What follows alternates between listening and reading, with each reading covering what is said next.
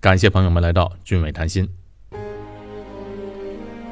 二零零八年五月十二日下午两点二十八分，每一位中国人、海外华人、海外华侨的时间，因为一场八点二级的大地震而停滞。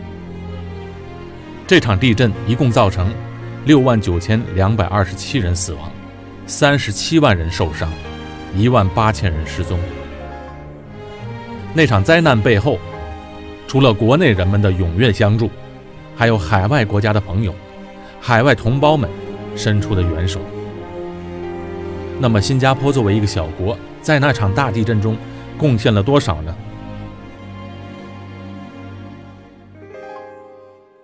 在四川汶川大地震期间，新加坡民众为四川灾区捐款超过两亿元人民币。捐款总额在世界各国中排名第三。那第一名和第二名是谁呢？第一名是沙特阿拉伯，第二名为阿拉伯联合酋长国。大家可以了解，排在前两位的都是富得流油的中东国家，而且都是政府出钱。而在新加坡呢，不但捐款数目庞大，而且绝大部分是来自于民间。新加坡虽然国家小，人口只有四百多万人，但是这个弹丸小国能够释放出如此巨大的能量和如此巨大的热情，让人感动。我那时候就记得，当时整个新加坡都被动员起来的，各个机构、组织、政府部门、民间团体以及宗教团体，还有在新加坡工作的中国人和中国留学生们，纷纷的慷慨解囊。我所在的教会新加坡卫理公会，那在全新加坡啊有四十六间教堂。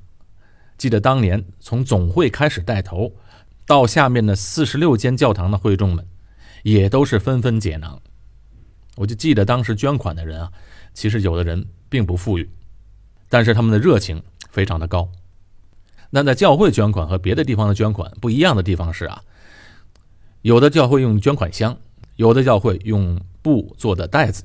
啊，不管是捐款箱还是布袋子，它都是不透明的。因为做善事啊，是出于自己的内心，不是让人家看的。因为圣经上教导，你左手捐出去的财物，都不能让右手知道。那做好事要做在暗处。新加坡对于当年的捐助，从来不唱高调，而是把事情做在了实处。当年除了两亿元的捐款，排在全世界第三。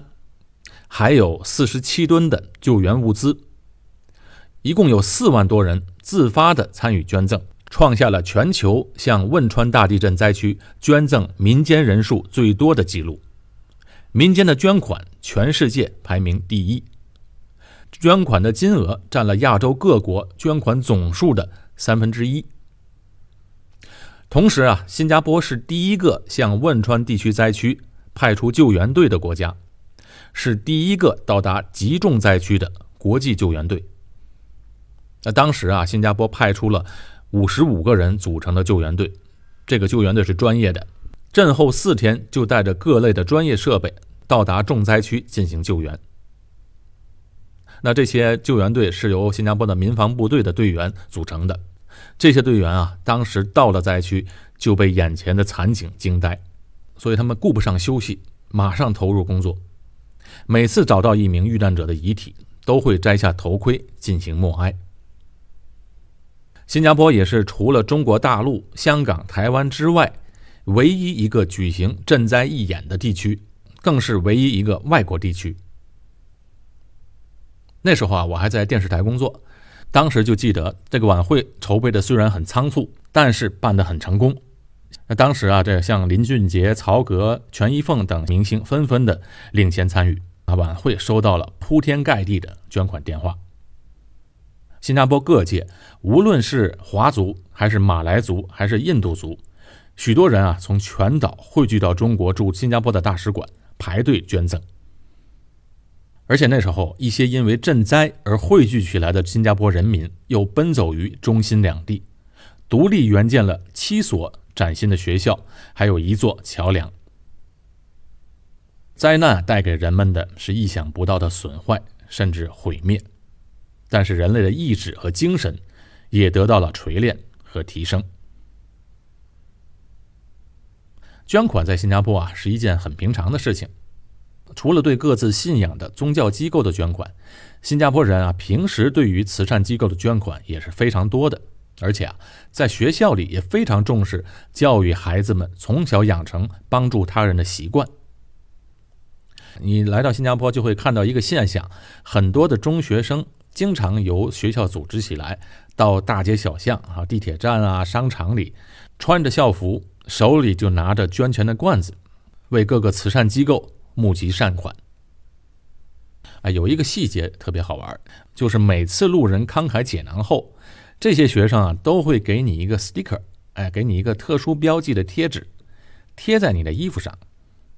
这样呢，让你走到其他的地方，其他地方的学生看到你身上有标记，就知道你已经捐过款了，那么他们就会笑着和你说声谢谢。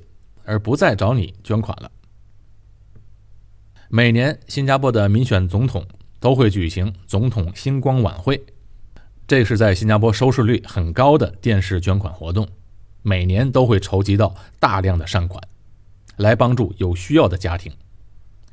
另外，这新加坡政府啊，对于一些大型的慈善捐款，实行一元对一元的政策，意思就是说啊，你民众捐款一块钱。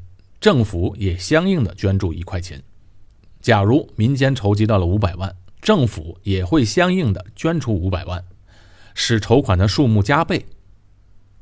当然，这样做的目的啊，也是为了鼓励民间捐款。毕竟政府的钱是所有纳税人的钱，应该用在最需要的国家开支、国防和教育的支出。那民间汇聚起来的善款回馈给社会。这样才是一个正常、可持续的捐助方式。再有，新加坡人普遍对于政府和慈善机构是非常信任的，那政府对这些机构的监管也非常的严格。那其实呢，新加坡大量的善款并没有留在新加坡，而是捐助到了其他的国家，尤其是邻近的国家，哪个地方发生天灾人祸，新加坡的善款往往是第一个到达。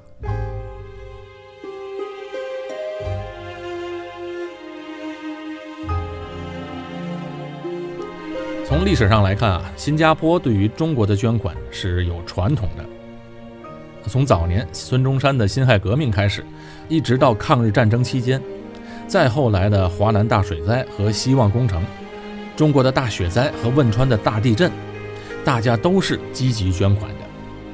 这也符合了中华民族一方有难八方支援的传统文化。在早期从中国下南洋的华工们，到了新加坡之后啊，全都是无依无靠，往往都是靠着老乡的帮助和接济，才能够在这里立足。当这些受到帮助的人们逐渐扎根后，他们为了感恩前辈们的帮助，集资成立了各类的同乡会馆，接济老乡。到现在啊，这些同乡会馆在新加坡还存在着。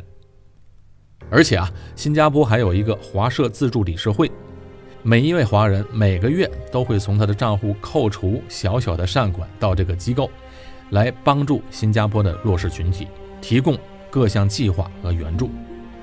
那对于新加坡这样的小国，在慈善的事业上的作为还是挺大的。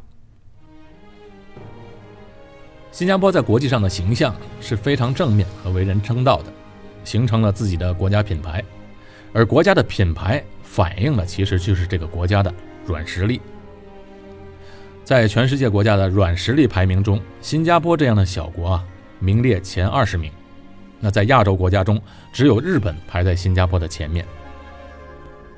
软实力啊，不是一朝一夕能够建立起来的，需要的是长期几代人的积累才行。好，这次的节目就到这里。我是高俊伟，在新加坡。我们下期节目再见。